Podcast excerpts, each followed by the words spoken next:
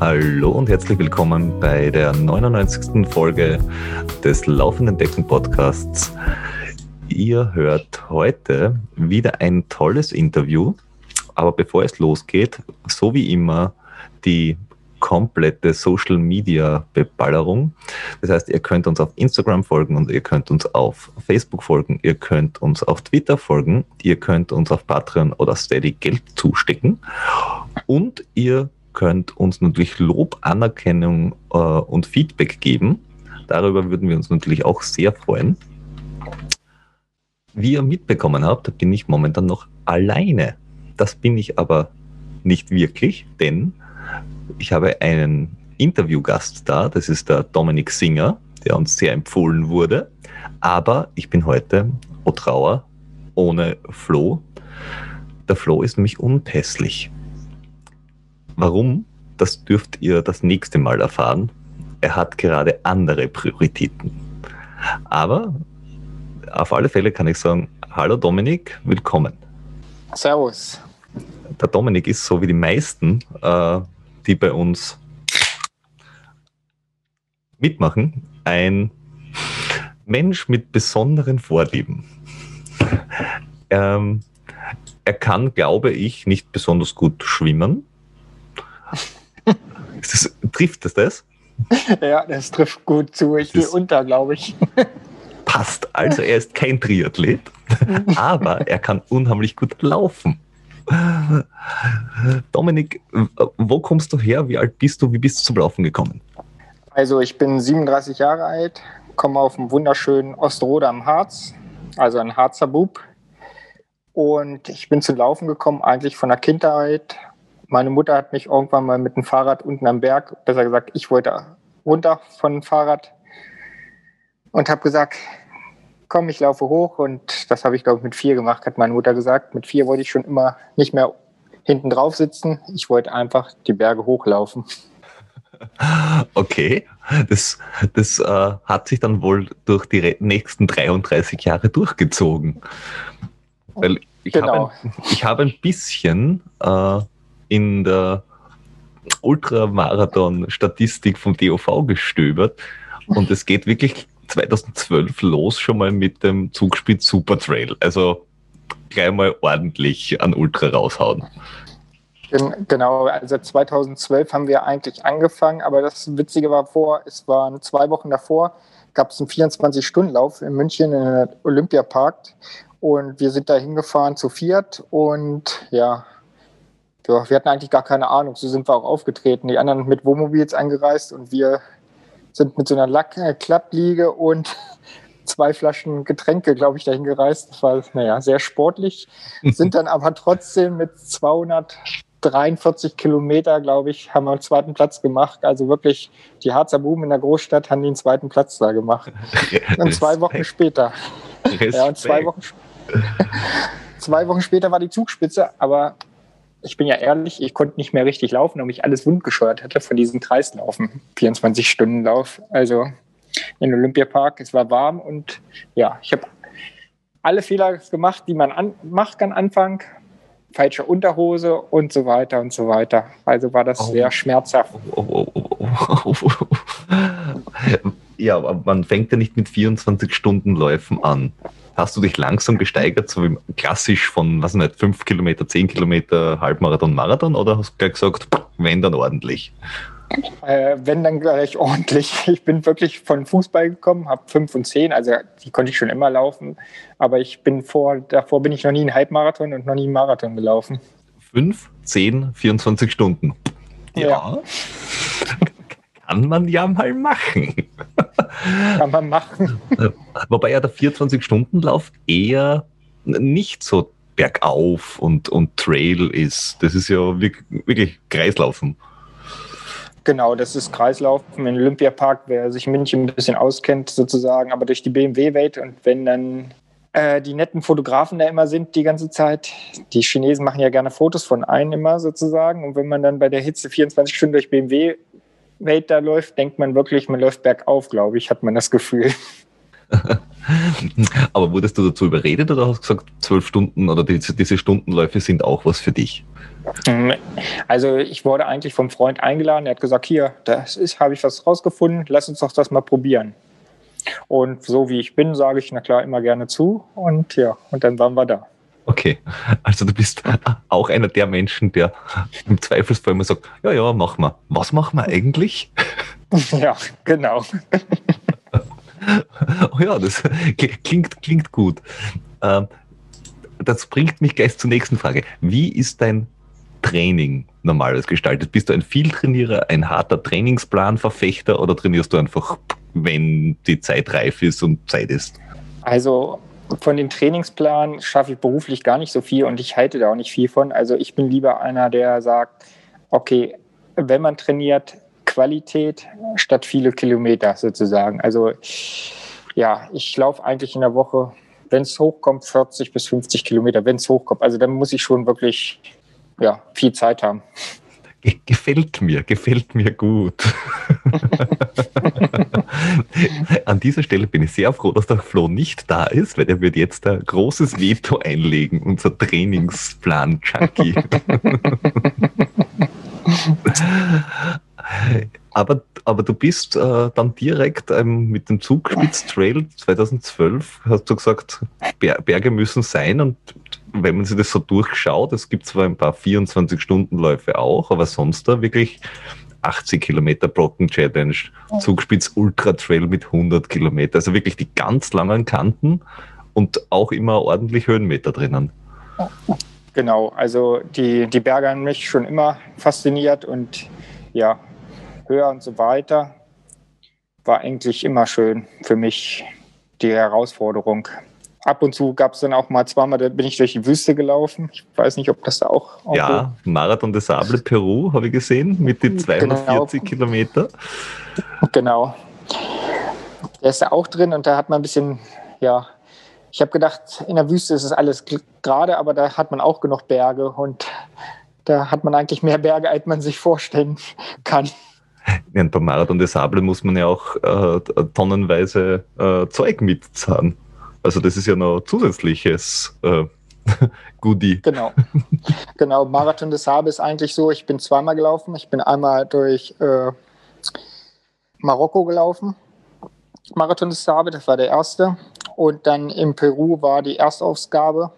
Mhm. Und da war das alles ein bisschen anders. In Peru, ja, erstmal die lange Anreise, und man musste wirklich alles abwiegen, die ganz, für die ganze Woche das Essen mitnehmen. Und unterwegs hat man immer nur Wasser gekriegt von denen und den, ich glaube, sieben Liter waren es, nee, zwölf Liter am Tag. Und da musste man Essen kochen, mit sich waschen und ja, alles, was man so braucht dafür. Sich, sich waschen? Und, ja, das Gesicht ein bisschen. Oh, Zumindest, okay. wenn, wenn man mal was hatte. Also bei den Rucksackpacken war immer die Frage, was nehmen wir an Wechselsachen mit?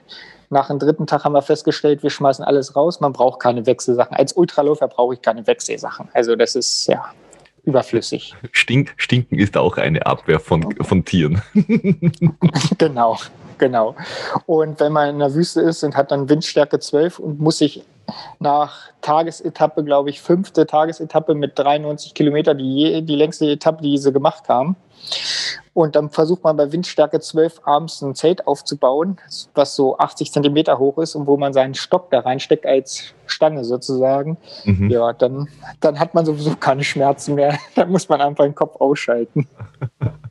ja, das, das, das, das sind wirklich äh, krasse lange Dinge, auch mit mehreren Tagen. Das heißt, ähm, was treibt dich an? Ist es, äh, bist du kompetitiv oder willst du oder, oder schaust du, ob du es für dich schaffst oder ist es einfach äh, entspannend oder, oder ist es die Landschaft? Also es gibt ja viele Ansätze. Also für mich ist es immer, egal wenn ich langlaufe, ist es die Landschaft einfach. Ich liebe einfach die Natur und bin den ganzen Tag draußen und die Landschaft ist eigentlich die mir ja immer die Kraft gibt und ich glaube, dass es auch bei, also bei mir ist es einfach so, darum brauche ich auch nicht so viele Trainingseinheiten. Ich sage mal so 90 Prozent oder 95 Prozent ist Kopfsache. Das sehe ich eigentlich immer so. Okay. Ja, kann ich, kann ich auch unterschreiben. Man, man sollte schon die eine oder andere lange Einheit mal gemacht haben, bevor man 100 Kilometer läuft, aber. Das stimmt. Aber du bist jetzt dann nicht jemand, der sagt, ich, ich will unbedingt, äh, weiß nicht, äh, Top 10 laufen und deswegen mache ich ganz viel Intervalleinheiten oder keine Ahnung. Nein, also das Witzige ist, ich bin ja noch nie Marathon normal gelaufen. Ich bin 2018 in Frankfurt wurde ich als Pacemaker für einen Weltrekord für eine Frau, die mit zwei Kinderbuggies, haben sie mich gefragt, ob ich mitlaufe. Und das war ganz witzig. Ich stand dann im Startblock vorne und wir durften bei den Profis rein mit, mit der Frau. Und dann hat sie mich gefragt, wie viel Marathons ich schon gelaufen bin. Ich sage, das ist mein erster heute. Die war ganz schockiert und hat erstmal nicht mit mir gesprochen an der Startlinie. Da haben sie gedacht, sie kriegt jetzt hier den Profiläufer an den Start. Und ja, also hat sie einen gekriegt, der noch nie Marathon gelaufen ist. Ja, und dann ging es los. Die Uhr wurde eingestellt von mir. Ich habe gefragt, was sie laufen will. Ich glaube, 3,30 war der alte Weltrekord. Mhm. Und sie hat sich vorgenommen, 3,16 irgendwo. Und ich glaube, wir sind dann in 3,14 mit Gegenwind wie so ein Uhrwerk. Ich habe nicht einmal auf die Uhr geguckt. Nach dem Ziel hat sie gesagt, du bist gelaufen wie ein Uhrwerk. Ich musste ja nie was sagen irgendwo. Ja, und habe das Tempo vorgegeben. 3,14er Marathon ist aber. Ja. Pff, ja, geschwind. Das ja, muss, das war der, muss man mal hinkommen. War der, war, der, erste Marathon für mich, also sozusagen. Und bisher der Und einzige? Bis jetzt der einzige. Ich habe hab davor ja auch nie trainiert dafür. Also ich habe noch keine Tempoeinheiten gemacht dafür, nix. Okay. Ja, das, es klingt alles super spannend. Und sonst, äh, also was man so sieht, du machst aber sehr viele Höhenmeter. Genau, ich mache sehr viele Höhenmeter. Also ich sag mal so, ja, Höhenmeter, also alles, was höher ist, ist mein, ja, mein Bereich, sage ich mal so. Bergaufläufer, geradeausläufer eher nicht so oder, oder Bergabläufer oder alles? Alles. Ich sage mir immer so, ich bin ja, glaube ich, sechsmal oder siebenmal mit einem Partner die Transalpin gelaufen. Oh. Und da muss man ja auch alles können, sozusagen. Äh, aber am meisten macht mir eigentlich Spaß bergauf und bergab die Trades zu ballern, natürlich. So technischer ist, so schöner ist es, na klar, den Kopf auszuschalten und einfach mal Gas zu geben. ja. Ne, bergauf ist ja, wie heißt es so schön, bergauf ist Kondition, berg, äh, bergab ist äh, Technik. Genau. Also bergauf, Technik, kann, ja. bergauf kannst du trainieren, bergab musst du lernen. das stimmt. Kann ich zustimmen. Ja. Und du, wie gesagt, du hast ja relativ viele, naja, also relativ viel in Deutschland gemacht, bis auf eben äh, die, die Marathon des Sable-Geschichten. Dann auch noch genau. 24-Stunden-Läufe und so weiter und so fort. Genau, ich habe, ich glaube, 2016 habe ich einen 12-Stunden-Lauf gemacht. Da bin ich auch in 12 Stunden, glaube ich, 120 Kilometer, den habe ich gewonnen. Mhm. Ja. 14 war es schon. Ja, oder 14 war es. Das ja. kann sein. Ich weiß es gar nicht mehr. Und ich habe so viele Läufe gemacht. 15 waren nachher die 24 Stunden. Genau, genau. Und ja. ja, und dann hast du dir irgendwann, weil Höhenmeter ja dein Ding sind, äh, überlegt, viel hilft viel. genau. Und das war also das, hab, wie wir das äh, mitbekommen haben. Das, da hast du ja was ganz Besonderes vorgenommen für, ich weiß nicht, ähm, weil dieses Jahr besonders schön ist, bergauf zu laufen? Nein, eigentlich hatte ich diese, also wenn man, es steht jetzt ja nicht alles drin, ich bin durch in England, es gibt ja die Bob Ryan Runde in England sozusagen, mhm. das sind die 48 höchsten Gipfel und so, werden vieles auch privat schon gemacht, also sage ich mal so, ich bin die letzten Jahre viel rumgekommen in Europa, von Laufen her. Und darum habe ich gedacht, okay, irgendwann war immer das Ziel, du machst für deine Heimat hier mal was machen und du willst Höhenmeter machen und versuchen. Und jetzt in der Corona-Zeit ist na klar, normal wäre ich jetzt im Mai, wäre ich eigentlich auf Fachweil gelaufen, so ein Etappenrennen. Mhm. Und das war eigentlich geplant, aber das ist ja dadurch abgesagt worden durch Corona. Und dann habe ich gesagt, okay, Jetzt machst du es, ziehst es durch in Oktober. Oktober ist ja eigentlich immer der schönste Tag sozusagen. Oder die letzten zwei Jahre der Oktober war goldener Oktober. Ja, das stimmt. Ja, und dieses Jahr hatten wir leider im Oktober 24 Regentage. Das war na klar nichts mit dem goldenen Oktober. Und dann habe ich gesagt, okay, ich starte mal eine Challenge für was Gutes für die Kindersportstiftung und Kinderhospiz und versuche mal so viele Höhenmeter in einem Monat zu machen, wie es geht und Kilometer auch. Und es sind, ähm, äh, du bist immer gelaufen die gleiche Strecke.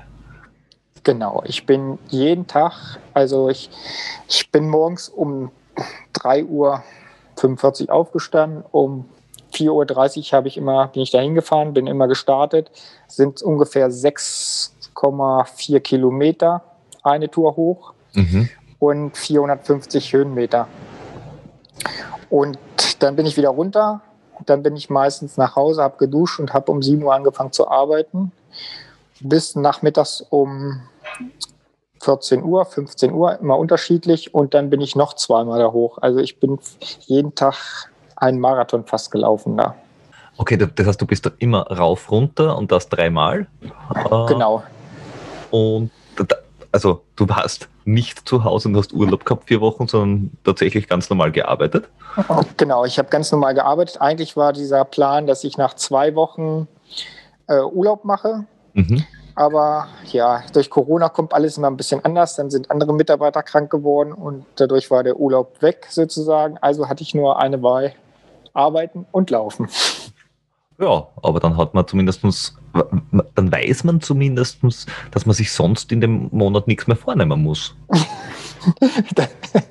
Das ist richtig, da braucht man nichts mehr machen, wenn man ja. jeden Tag einen Marathon läuft. Ja.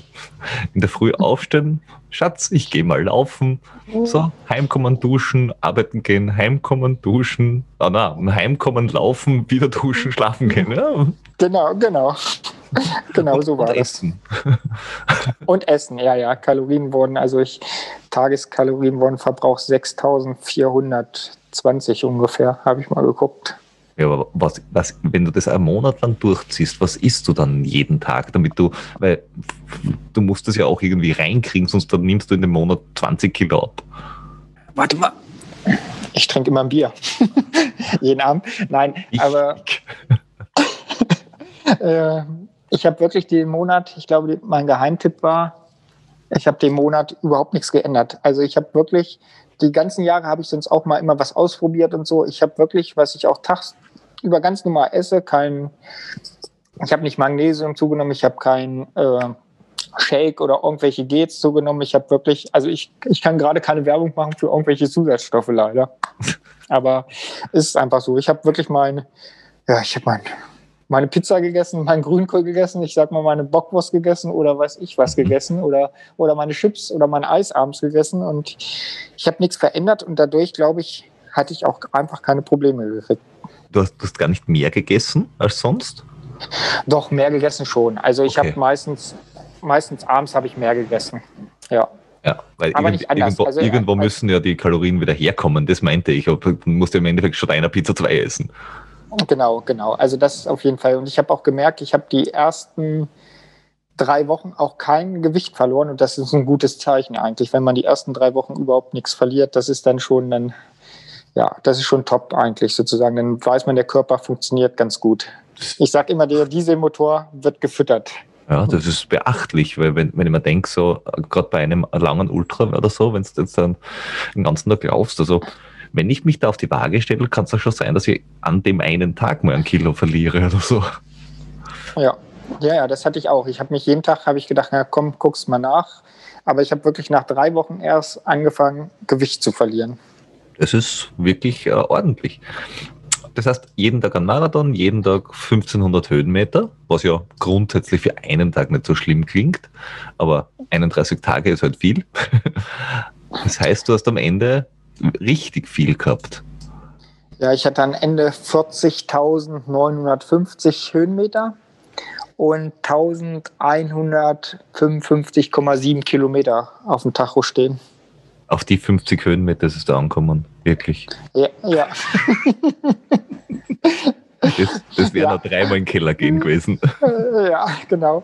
Aber ganz ehrlich, also nach 24, also 24 Regentagen, ich, ich habe ein Wochenende mal probiert mit meiner Freundin, die hat mich dann nochmal begleitet. Ich bin viermal hoch, aber viermal ist einfach zu brutal. Dann irgendwann war der Akku leer und ich habe gesagt, mir geht's so gut, ich ändere jetzt nichts. Warum soll ich was ändern? Nachher wird es gesundheitlich doch noch Schäden geben oder irgend sowas. Und solange man sich gut fühlt, sollte man auch seine, ja, was man sich vorgenommen hat, einfach beibehalten. Und auch viele Freunde haben am Anfang gefragt, oh, warum machst du nicht gleich am Anfang vier oder fünfmal, jetzt hast du Kraft. Ich sage, ich sage, mir kann keiner ich habe noch keinen gesehen auf der Welt, der es gemacht hat so. Ich sage, wie soll ich da irgendwo Tipps annehmen? Irgendwo, ich sage, ich probiere mein Konzept selber aus und versuche den Rhythmus einfach zu halten. Also, und das war eigentlich auch, glaube ich, nachher ausschlaggebend. Es, das, äh, es hört sich aber auch äh, sehr ähm, nach einer guten Selbsteinschätzung aus äh, an nicht aus, an. ähm, wenn du sagst, okay, das, das, das kann, das traue ich mir zu, das traue ich mir vor allem auch zu, dass ich es wirklich lange durchhalte. Weil das ist ja ähm, bei so einem, gerade bei so einer Challenge, äh, unheimlich wichtig, dass man sagt, das schaffe ich nicht nur, was nicht, einen Tag, zwei Tage, sondern das schaffe ich 10, 20 Tage, jeden Tag wieder. Genau, also das ist eigentlich, ich glaube, das ist meine größte Stärke, dass ich mich selber gut einschätzen kann und dass ich einfach auch so einer bin, der immer wieder vom Kopf her aufstehen kann und auch immer jeden Tag die gleiche Strecke laufen kann. Darum für mich verändert sich die Natur, wenn ich jeden Tag die gleiche Strecke laufe, verändert sich trotzdem die Natur. Ich sehe ein Blatt runterfallen, ich sehe einen Ast anders, ich sehe Spuren von den Tieren, ich höre was anderes, ich nehme viel mehr wahr. Mhm. Also spielt sich das ab bei mir dann in meinem Kopf. Das heißt, du hast aber während, der, während des Laufs nie was gegessen oder getrunken? Nein, also, ich nie. Okay, auch nicht bei den zweimal, dass du dazwischen irgendwie unten äh, was, ge was also, gelagert hast und gesagt hast, okay, ich trinke einen Schluck, ich, ich esse irgendwas auch immer? Also ich hatte immer, also was, ich hatte immer was zu trinken mit. Also wenn ich jetzt wohl drei oder viermal, dann habe ich, na klar, schon was getrunken auf meinen Rucksack sozusagen. Ich habe meine Trinkflasche vorne. Ich hatte auch immer alles zur Sicherheit mit. Ich hatte einen Rucksack, aber ich, ich hatte es mit. Als für den Kopf, glaube ich, war das mehr. Aber, aber brauchen tue ich, ich eigentlich fast gar nichts. Also das war, ja, dann lieber zu Hause. Oder wenn ich in ein Auto gesessen bin, bin nach Hause gefahren, dann hat man doch gleich Durst gehabt und, ja, und Hunger. Ähm, weil, weil, du gesagt hast, du, du, du hörst die ganze äh, Natur und so. Das heißt, du bist jemand, der mit eigentlich relativ wenig Essen und Trinken auskommt während des Laufs. Ich gehe davon aus, dass du nicht Musik hörst während dem Laufen. Nein. Nichts drinnen hast. Genau. Ähm, hast, das heißt, du, du schaust, dass du möglichst minimalistisch unterwegs bist, soweit ich das jetzt so mitbekommen habe. Äh, genau. die, die Strecke würde mich noch interessieren. Bist du äh, Straße oder wirklich den, den geraden Weg, also, also eher Trailing oder, oder ein, einen einfacheren Weg unter Anführungszeichen? Also das, ich sag mal so, die ersten anderthalb Kilometer war so eine Vorstraße, da, man, da muss man ja irgendwie mal reinkommen und danach war es ein Trail. Und ich schicke dir nachher gerne mal ein Video, dann siehst du mal, wie 24 Tage Regen aussieht. Dann ist dieser Trail auf einmal, der Berg hoch geht, ein Bachlauf geworden. Oh, ja, super. Vielleicht magst du uns ja, ich weiß nicht, ob du einen, ähm, äh, wie heißt das, ein, ähm, einen Track hast von dem Ganzen, was du gelaufen bist, falls es irgendwer mal nachlaufen will, der in der Gegend ist. Ja, ja, ja, habe ich. Da steht eben, äh, wir haben bei Strava ist eben Domes Rekordlauf sozusagen, steht da drauf, bei Hans Kühnborg. Mhm. Der, ist, der ist bei Strava, haben meine Freunde alle hochgeladen. Ja, und werden zusätzlich jetzt, also ich habe so einen Blog, also besser gesagt ein Buch geführt, für den Rekordversuch sozusagen, dass jeden Tag ein Eintrag da war, nicht, dass sich einer meine Uhr geschnappt hat und ich bin selber nicht gelaufen. Und ich hatte wirklich in diesen 31 Tagen 66 Leute, die mich begleitet haben. Das ist ja cool. Das ist richtig cool. Ja, und ich habe mich gefühlt, also ich habe ohne Instagram und ohne Facebook Werbung gemacht, da ich gesagt habe, okay, nur die Zeitung hat drüber geschrieben für einen Rekordversuch und ja, ich habe mich gefühlt wie Forrest Gump. Hört sich vielleicht ein bisschen komisch an, aber ich habe am ersten Tag angefangen. Da kam der erste dabei und ich glaube, trotz Corona mit Abstand in den, in, am Wochenende waren es dann auf einmal zwölf Leute, die sich schon mich angeschlossen haben und einfach die berichtet haben, die haben, manche haben gar nicht das Tempo geschafft, so schnell hochzulaufen. Aber die kamen da irgendwie an und sind dann auch wieder runtergelaufen. Also das war unglaublich, dieses Gefühl. Cool. Na, richtig cool. Äh, also äh, ich, ich finde es auch unheimlich geil. Und ich habe, äh, du hast ja gesagt, du hast für ein ähm, für den guten Zweck quasi das Ganze gemacht. Genau. Ähm, haben dann irgendwie, hast du irgendwie ein Spendenkonto aufgemacht oder irgendwas, was auch immer, dass das die Leute sagen können, hey, äh, wir finden das gut oder wir laufen eine Runde mit und geben da, ich weiß nicht, fünf Euro in die Hand, du sammelst das alles zusammen und dann hast du die große Sparbüchse am Rücken noch? Ich habe so gemacht, ich mache ja immer so Projekte sozusagen, wo ich Geld sammle. Also überall, auch wenn wir auf lange Reisen gegangen sind oder irgendwo eingeladen sind, haben wir immer für Kinderhospiz was gesammelt. Also das liegt mir immer am Herzen, dass man mhm. ja die alle unterstützt sozusagen. Und die Zeitung hat ja gut berichtet bei uns hier in der Region. Und wie gesagt, ich haben sich ja dann immer mehr Leute angeschlossen und dann kamen Firmen auf mich zu oder Privatleute, die mich selber angeschrieben haben, wo können wir Geld überweisen. Und ich glaube, der Stand war letzte Woche bei 2200 Euro, die einfach so mal für den Kinderhospiz zusammengekommen sind. Das ist richtig cool. Das ist, ja. also das ist wirklich, das kann man schon mal, da kann man schon mal einmal ein, zwei Kilometer laufen gehen dafür. Genau. Dann macht man das auch gerne. Das glaube ich, ja. Also das, das, ich, ich glaube, sowas, sowas, äh, so ein Grund äh, trägt einen auch durch, wenn man mal sagt, also hey, jetzt hat 21 Tage geregnet. Ich habe echt keinen Bock mehr. Blöde Lauferei, aber dann hast du einen guten Grund, warum du sagst, hilft ja nichts. Genau, und das hat mich auch, also ich, also das für mich die emotionalste Situation war, nach, glaube ich, nach vier oder fünf Tagen war eine Mutter mit ihrem behinderten Sohn da und hat gefragt, ob der mitlaufen darf. Und es war morgens um 5 Uhr, es hat geregnet am Wochenende, es war kalt, es war drei, vier Grad. Und sie hat gesagt, mein Sohn kennt die Strecke, er ist vielleicht nicht der Schnellste, aber er würde gerne mich begleiten. Und für mich war na klar außer Frage, okay, ich kann nicht ewig warten, ob es kalt wird, dass ich nicht krank werde. Mhm. Aber ich hatte zwei, drei Begleiter, die dann auch mitkamen und die, die habe ich dann abgestellt sozusagen. Die sollten auf ihn ein bisschen aufpassen. Und er kam wirklich fast die ganze Strecke. Der war so schnell unterwegs, wo, also er hat es fast bis oben hin geschafft. Und nach zwei Stunden war er dann unten bei der Mutter, wo ich dann schon wieder hoch war auf diesem Weg. Und die Mutter hat zwei Stunden morgens im Dunkeln, in der Kälte, im Auto gewartet mit der Decke auf ihren Sohn. Also das war für mich. Das ja. ist richtig cool. Ja, ja, Das war sehr beeindruckend. Mhm. Also. Und dann war es so, am 31. Da hatten wir ja ein bisschen mit den Abständen mit Corona, mussten wir aufpassen. Das war der letzte Tag sozusagen, mein letzter Aufstieg. Und so nach 200 Meter stand die Mutter, wo es hochging zum Berg sozusagen, stand die Mutter mit ihrem Sohn und haben mich angefeuert nochmal. Also das war ja, ich glaube, das war für mich eigentlich schon der Zieleinlauf sozusagen. Das war so emotional, was man, also dann muss man doch schon die Tränen, ja, ganz schön verkneifen da oder freien Lauf geben sozusagen. Also das war schon unglaublich. Ja, wobei, wenn es 24 Tage geregnet hat, fällt es nicht so auf. das, stimmt. das, das Gesicht das ist nass vom Regen. Ja, das, das stimmt. Ja, aber das ist, aber, also muss sagen, 40.000 Höhenmeter ist echt mal, mal eine Ansage.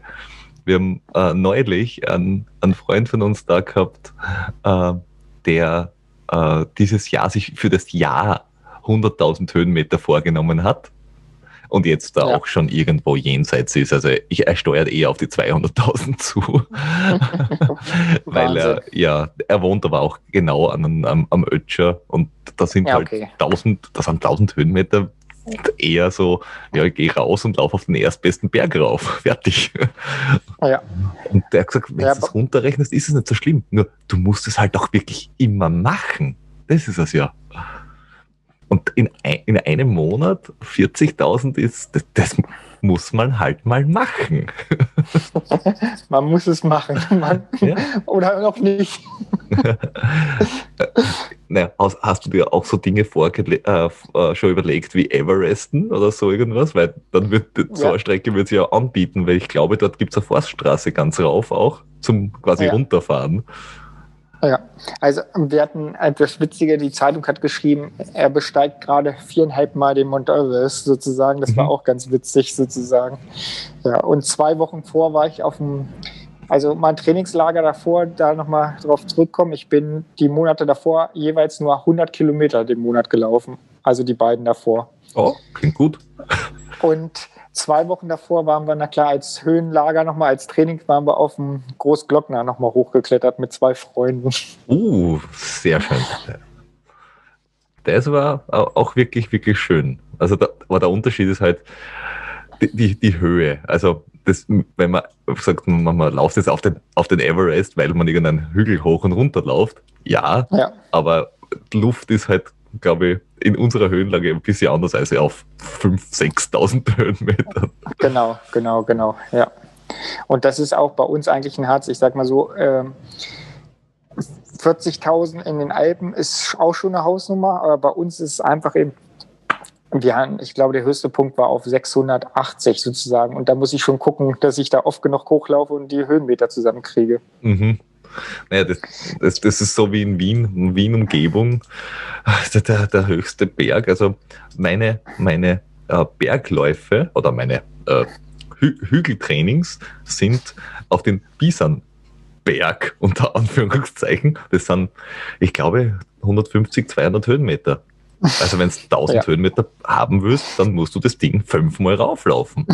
Und wenn ich mal in der Steiermark bin oder, oder, oder in Kärnten und da ist der Dobratsch, da läufst du in der Früh weg, laufst 15 Kilometer und hast 1600 Höhenmeter gemacht. Durchgehend ja. nach oben. Das ja. ist schon eine ganz andere Qualität. Genau, genau, das ist eine ganz andere Qualität dann eben sozusagen.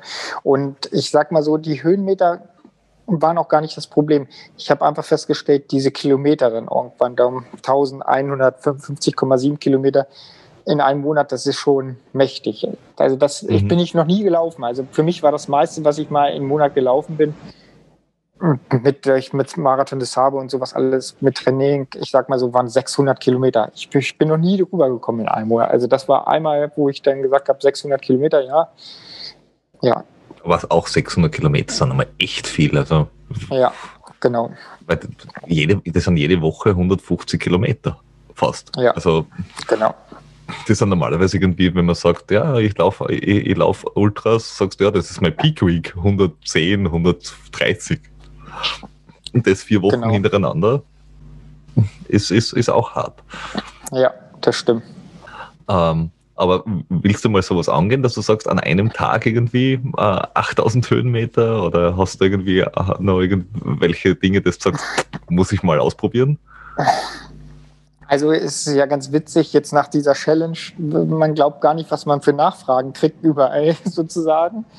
Wenn du einen Monat 40.000 Höhenmeter laufen kannst und so und so 1000 Kilometer, dann kannst du ja das mal Projekt. Also ich kriege jede Woche zurzeit so eine Nachricht immer von irgendwen fast und fra die fragen mich immer, was das nächste Projekt ist. Also ich sag mal, den Mount Everest wäre schon mein Ziel, irgendwann mal hochzukommen, aber ich weiß nicht, ob ich das so will, wenn die ganzen, ich bin, ich sag mal, ein bisschen menschenscheu, da ich will nicht immer, wo zigtausend Menschen sind, macht mir das einfach nicht mehr so Spaß, auch in den Bergen, wenn wir klettern gehen, mhm. wo zigtausend Leute sind, sage ich mal so. Und ist schön, dass sie alle da sind, aber man sieht auch leider auch immer, dass mehr Müll und alles hinterlassen wird und dann bin ich da nicht mehr ein Freund von. Ja, das stimmt. Also da ist der, der, der Sascha äh, vom, vom Trailrunning Podcast, der ist ja seit Jahren quasi auf seiner Mission.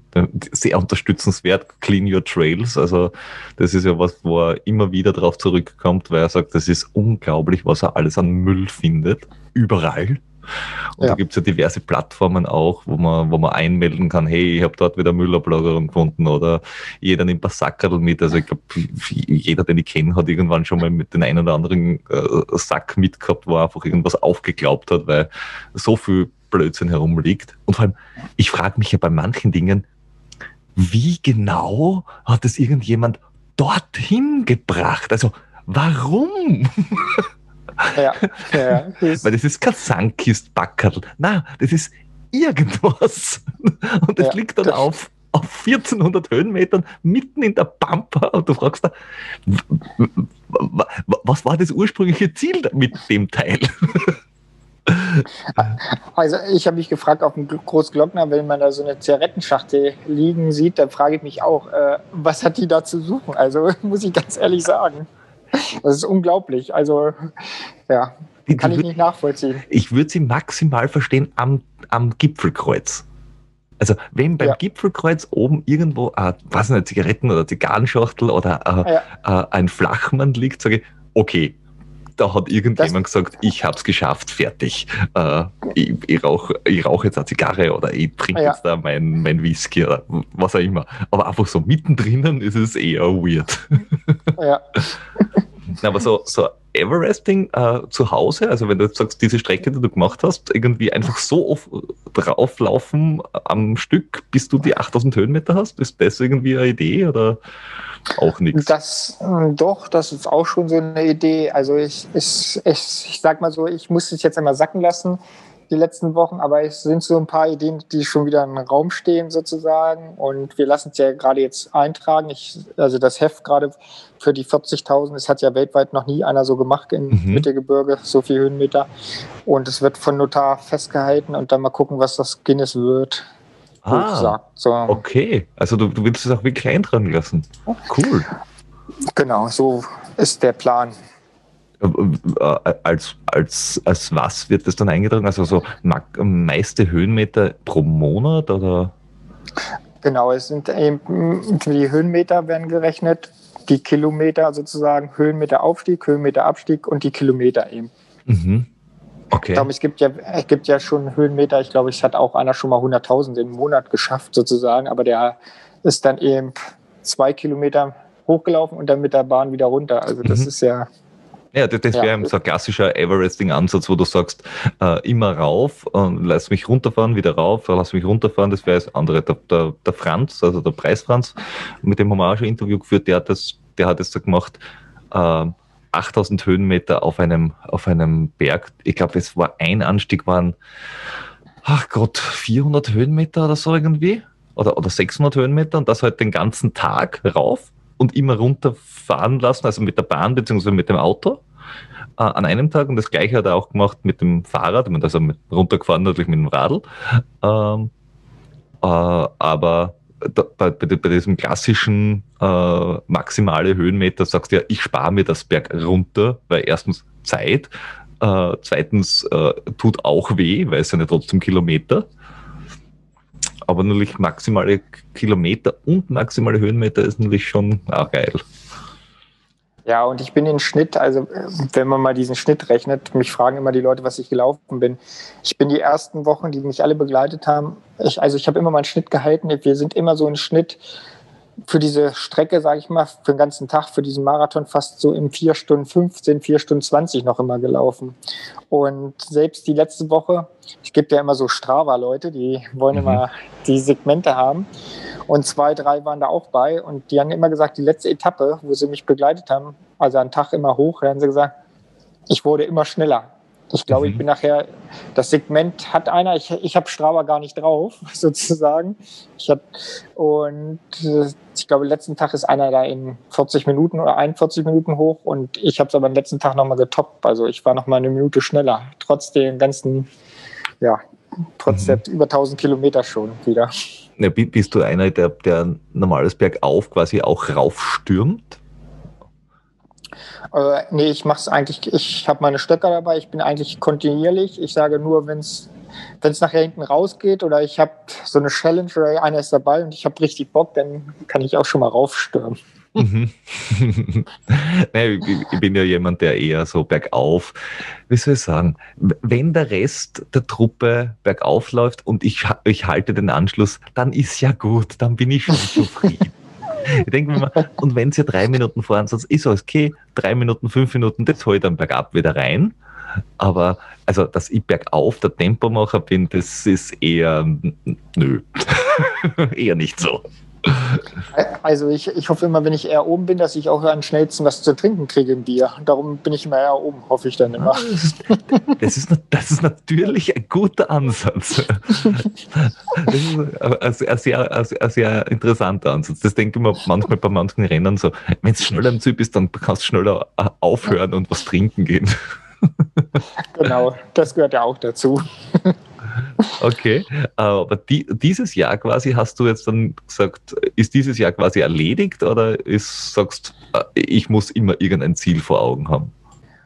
Hm, eigentlich muss ich immer irgendwas vor den Augen haben und ich sag mal so, ich, man muss gucken dies Jahr, also Reisen ist ja nicht so, aber der Harz mhm. ist auch so schön und ja, mir werden noch ein, zwei Sachen bestimmt einfallen.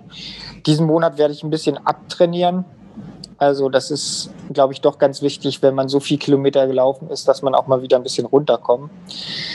Habe mir erst lange Gedanken drüber gemacht, darum ich habe wirklich, also ich habe nicht eine Blase gehabt oder ich habe wirklich, ich hatte überhaupt nichts, aber ich habe einfach gedacht, okay, ich sollte das nicht so schlagartig aufhören, wenn du jeden Tag Marathon ja. läufst. Du, jetzt sollst du doch mal so ein bisschen abtrainieren, so leicht zumindest. Okay, du hast keine Blase gehabt. Also, wenn es so oft regnet, du bist du ja auch viel im Regen gelaufen.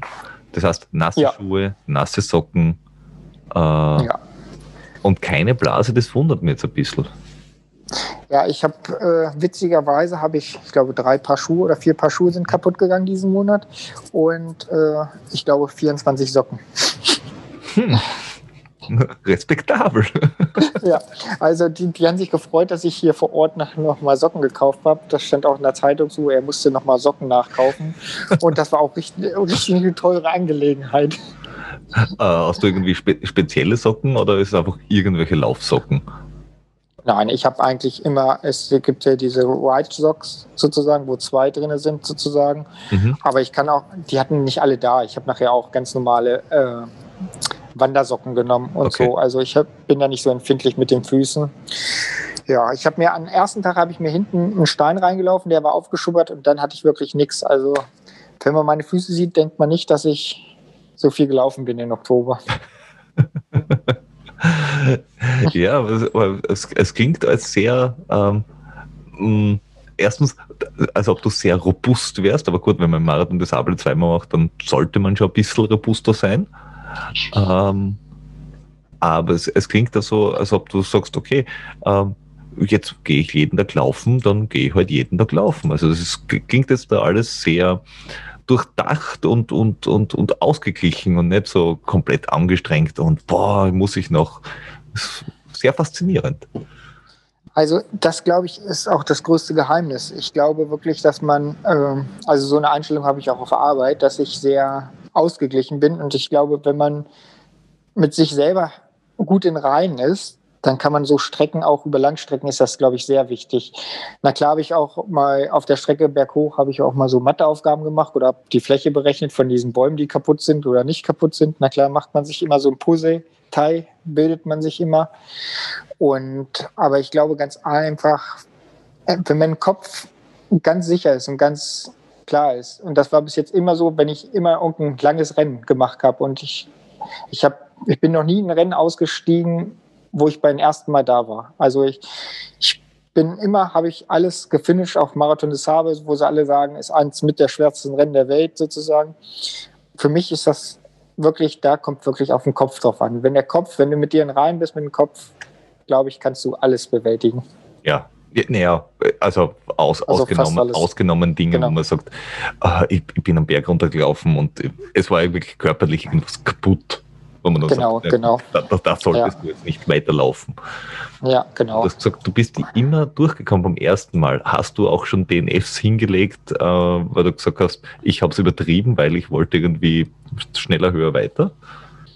Mm, ich habe bei der Zugspitze bin ich mal ausgestiegen, aber da hatte ich eine Verletzung sozusagen. Ich habe zweimal eine Verletzung gehabt. Ich bin einmal auf der Transalpin, da hatte ich mir einen Fuß ausgehakt. Mhm. Und dann habe ich, hab ich gesagt, aber da bin ich ja auch schon viermal gelaufen gehabt und da habe ich gesagt, okay, äh, es hat keinen Sinn da mit dem Fuß, auch wenn sie den wieder reinmachen richtig und alles probieren, aber dann war nach dem fünften oder sechsten Etappe, habe ich gesagt, das hat keinen Sinn. Und bei, bei der Zugspitze bei Kilometer 70, ich glaube 2016 war es irgendwo, das war einfach dann auch eine Kopfsache. Ich war, ja, habe mich einfach nicht gut gefühlt und war einfach, mhm. ja. Ja, Nein, Fertig. Kann, kann, ich, kann ich nachvollziehen, vor allem wenn du sagst, habe ich schon gesehen und Quälerei pff, muss ja nicht. Also, wenn, wenn man sagt, ja, gewinnen kann jetzt eh nichts mehr, weil mir tut schon was weh oder ich habe jetzt irgendwie schon äh, richtig Schmerzen, dann bringt es ja nichts. Dann macht man, glaube ich, mehr hin, als dass man, dass man gut macht. Genau, so sehe ich das auch. Und vor allen Dingen, äh, für was immer? Also ich laufe die ganzen Ultras äh, ich hatte bis jetzt immer Glück, eigentlich, wo ich gut an Start war, immer sozusagen. Ich bin immer weit vorne gelandet mit wenig Aufwand, sage ich mal so. Und ich glaube, da habe ich mir auch selber keinen Druck. Also mache, ich laufe, damit es mir Spaß macht, dass ich eben viele Leute treffe. Und früher, ich sag mal 2012, da war die Zugspitze eine kleine Gruppe. Die kennt man mhm. heute noch. Also ich kann heute, sage ich, glaube ich mal, fast überall, die ich da damals kennengelernt habe, überall hinkommen und kann noch übernachten da. Und so ist das auch. Und jetzt ist es na klar schön für die Trailrunner. Szene ist ja riesengroß geworden, jetzt sozusagen eine große Familie. Aber man merkt noch, wenn man auch auf der Transalpin oder auch Marathon des Sable, man sieht die alten Gesichter nochmal. Und früher 2012, sage ich mal so, waren ja viele Ältere, die Ultraläufer. Mhm. Und da waren wir immer noch die Jungen, oder ich noch ein junges Küken dagegen irgendwo. Und dann ja. haben sie immer gesagt, jo, werde ich nie vergessen, beim ersten Zugspitzenlauf bin ich den Berg reingelaufen, wie bescheuert. Da hat so ein Mann, ich weiß nicht, wie alt er war, um die 60 rum, er sagt, Junge, willst du heute den Tag überleben? Dann wandere jetzt, sonst stirbst du. Und er hatte recht. Also ich bin gestorben, bin ins Ziel gekommen, aber er hatte recht. Also das ist wirklich ja, so eine Geschichte, die mir nie auf den Kopf geht. Also ja, das, das, das, das sind wirklich, also da, man, man merkt bei, bei solchen, äh, gerade bei den langen äh, Läufen, dass so, wenn, wenn jemand mit 50, 55 äh, auf der Ebene dein Tempo gelaufen ist und er fängt an zu gehen, dann geh. genau. Der weiß, was er tut.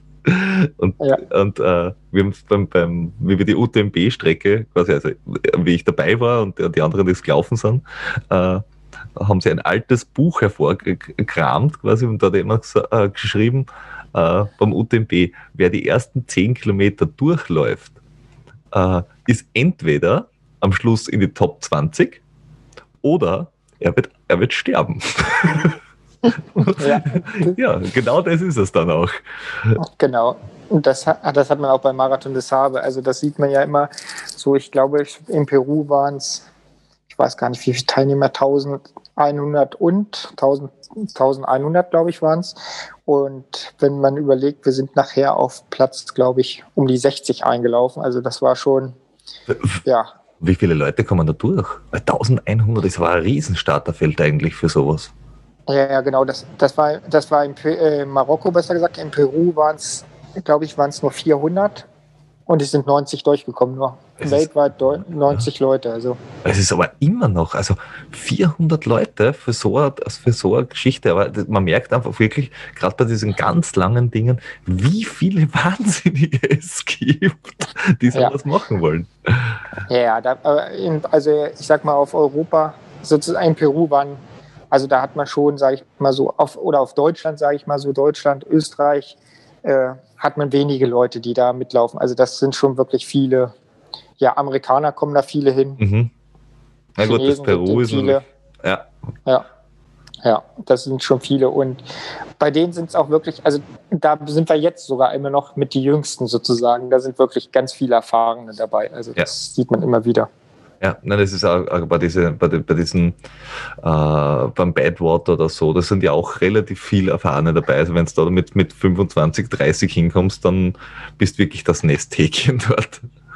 Jo, ähm. du wirst, ja, ich, ich, ich werde. Du wirst gerade angegriffen. Ich werde angegriffen von meiner Katze. Von der zweiten, die sich jetzt auch noch ins Bild drängt. äh, gut. Ähm, ich bin tatsächlich mit allen Fragen durch. Hast du noch irgendetwas, wo du sagst, äh, willst du unbedingt loswerden, außer dass es eine gute Sache ist, wenn man ans Kinderhospiz äh, Geld spendet oder solche wahnsinnigen Dinge macht und dann äh, Spenden sammelt? Äh, eigentlich bin ich auch soweit durch, aber ich glaube, eins sollten wir uns immer alle noch, also kann ich nur mitgeben, so wirklich für die Trailläufer also ich habe festgestellt, man hat ja immer so Ziele als Trailläufer. Mhm. Oder als Mensch auch selber sozusagen. Und ich habe jetzt festgestellt, im Oktober für mich selber, manchmal sollte man sich so ein, einfach mal ein Puzzle kaufen, ganz normales, wo nichts drauf ist und sich so ein Grundgerüst machen, dass man sagt, okay, da war ich schon, da war ich schon so als Baustein sozusagen mhm. und, und da hinten mal draufschreiben, was man schon alles erlebt hat. Und gerade wenn es so in Zeiten wie Corona einem mal schlecht geht irgendwo und dann muss man selber mal drauf gucken und sich mal wieder fragen, okay, guck mal, was ich schon alles gemacht habe hinten. Und dieses Puzzle wird ja immer, ich sag mal, das Puzzle viele haben ja immer so Bauschritte und es kommt immer wieder was dazu.